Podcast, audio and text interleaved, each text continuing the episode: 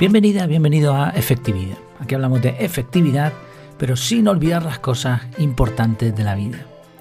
El título del episodio de hoy es ¿Por qué leo libros con el móvil? El otro día surgió una conversación sobre si leer libros en papel o en digital. Para gustos hay colores, ya sabes. Yo escuchaba atentamente, tengo una opinión de momento clara al respecto, pero me interesa mucho saber cómo lee la gente y sobre todo apartar la cortina y ver sus motivos. Casualmente, poco después de la conversación, leí algo al respecto que me hizo rumiar el asunto. El libro en el que estoy enfocado actualmente es Superficiales de Nicholas Carr. Habla sobre cómo los diferentes inventos que ha hecho el ser humano han ido modificando nuestro cerebro y hasta nuestro comportamiento. El libro habla bastante de la lectura en papel o en digital y utiliza una interesante ilustración.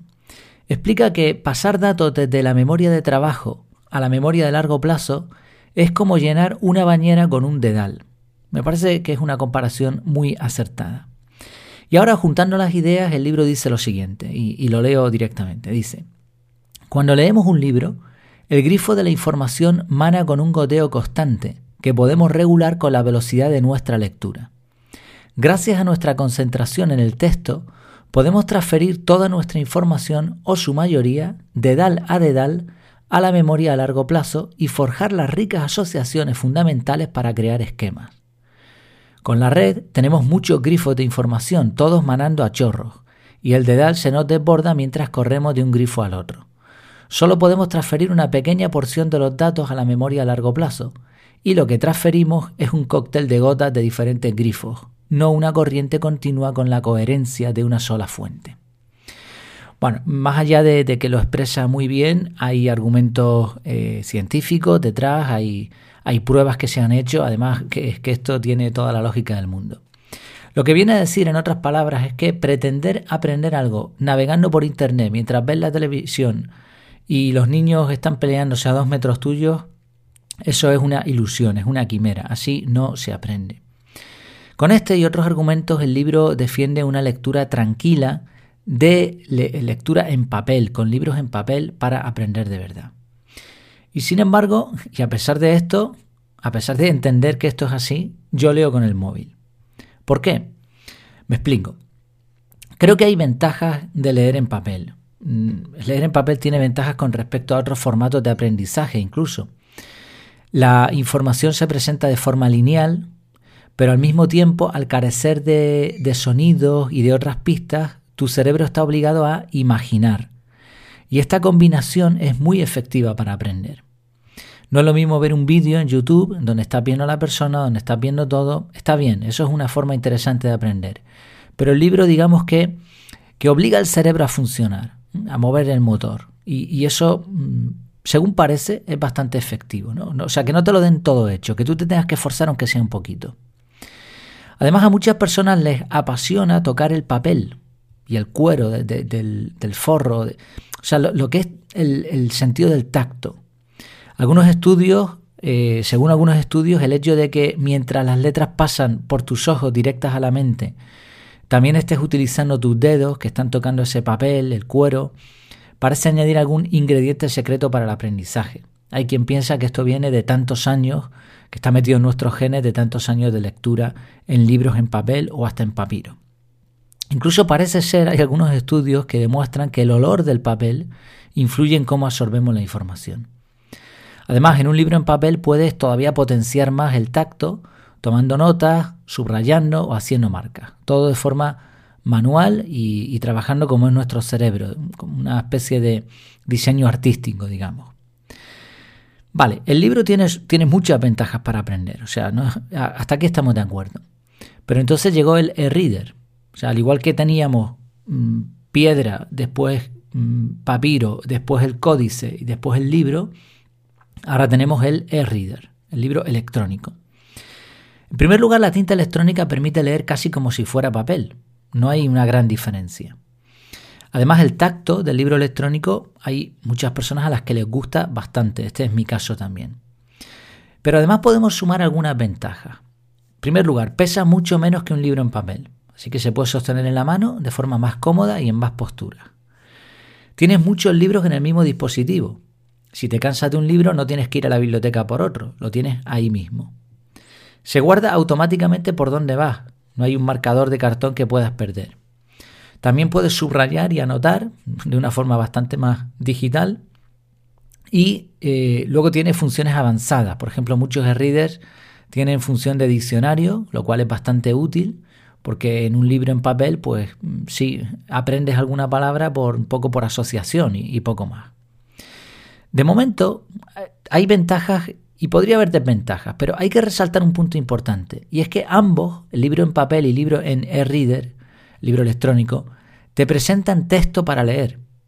O sea, de momento no hay diferencia. Fíjate que, vamos a volver por un momento a la cita del libro, dice, gracias a nuestra concentración en el texto, podemos transferir toda la información o su mayoría. Entonces, esto no cambia entre un libro en papel y un e-reader. Sí, puede haber factores que modifiquen un poco el aprendizaje, pero realmente es texto. Vale, hablaremos de esto después. ¿Qué pasa con el móvil? Llegamos al móvil. El móvil también puede leer libros. Un móvil tiene casi todas las características de un e-reader, pero además ocurre lo siguiente. En primer lugar, puedes leer en cualquier sitio y en cualquier momento, porque siempre llevas el móvil encima, o casi siempre. Sin embargo, no llevas siempre un e-reader. Sea, eso lo llevas, por ejemplo, mi mujer lo utiliza antes de dormir, en la cama, o cuando vamos de vacaciones, o cuando vamos a la playa, pero no lo lleva en todo momento, mientras que el móvil sí. Segundo punto, es mucho más rápido. Todos los procesos, abrir el libro, pasar de página, buscar palabras, son más rápidos, más ligeros que en un e-reader. Tercer punto, si el libro tiene enlaces, hipervínculos, puedes enriquecer todavía más la lectura. Con cuidado, ¿no? No queremos irnos a navegar por Internet, pero si hay un enlace que está puesto para eso, puedes aprovechar para ir y darle todavía más información a esa lectura. Y un punto importantísimo para mí, puedes compartir las citas y copiar texto. Por ejemplo, cuando encuentro algo interesante, lo subrayo, tomo alguna nota, escribo alguna nota y comparto con Google Keep. Además tiene una función de, simplemente compartir. O sea, no, tengo que irme a Google Keep. No tengo que salir del libro, del lector de libros en el móvil e irme a otra aplicación. Desde ahí mismo, sin salir de ahí, se hace solo. Y de esa manera me aseguro de repasar más adelante esa información. Si utilizas el método CAR ya sabes cómo funciona. Tú capturas ideas, capturas cosas y después cuando llegas a tu análisis, en mi caso de lunes a viernes a mediodía, veo esa información y decido qué voy a hacer con ella. Vale, eh, estos son puntos muy importantes para mí. Es cierto que la pantalla de un móvil es más pequeña que la de un e-reader o que la página de un libro estándar, evidentemente. También está el tema del tacto, aunque a mí personalmente tener un móvil en la mano que pese poco y utilizarlo sin funda, el, tocar ese metal, que además suelen tener un diseño bastante bueno los, los, móviles modernos, a mí me gusta. Y en cuanto a peso no hay mucha diferencia con un e-reader. Además, una vez que me sumerjo en la lectura, el tamaño de la pantalla no me afecta demasiado, no veo gran diferencia porque yo estoy leyendo líneas, palabras, letras. Es lo mismo, no deja de ser texto. Quizá el punto peor del móvil es la luz de la pantalla. Vale, utilizo el filtro, el filtro antiazul, el modo oscuro, eso ayuda, pero aún así no es comparable a la tinta electrónica y ni mucho menos al papel. Ojalá algún día puedan montar móviles con este tipo de pantalla. Me supongo que podrán montar móviles con, las dos pantallas, ¿no? De tinta electrónica y una pantalla LCD o algo parecido. Todo esto sin perder velocidad, claro. Es tiempo al tiempo y seguro que ya lo veremos. Bueno, después de ver todo esto, un par de aclaraciones importantes. Desde el momento en el que el móvil haga algo distinto a mostrarte texto, tu concentración está perdida. Ya el dedal se, se fastidió. Yo no uso notificaciones nunca, por lo tanto ya eso lo tengo ganado. La única notificación es el tono de llamada entrante cuando me llaman por teléfono. Por eso cuando voy a leer pongo el no molestar o el modo avión y así me aseguro de concentrarme en la lectura. Segundo punto, creo que es el más importante. Yo leo para aprender, no para entretenerme. Eso sí, aprender me entretiene mucho. Pero lo que yo busco no es una experiencia de lectura agradable como quien lee para quedarse dormido o para divertirse. Lo que yo quiero es tener un aprendizaje efectivo.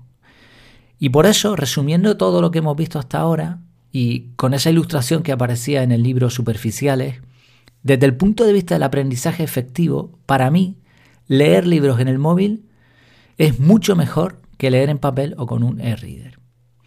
Estoy de acuerdo en que la red está haciendo mucho daño a, cómo aprendemos, a pesar de que también tiene sus ventajas.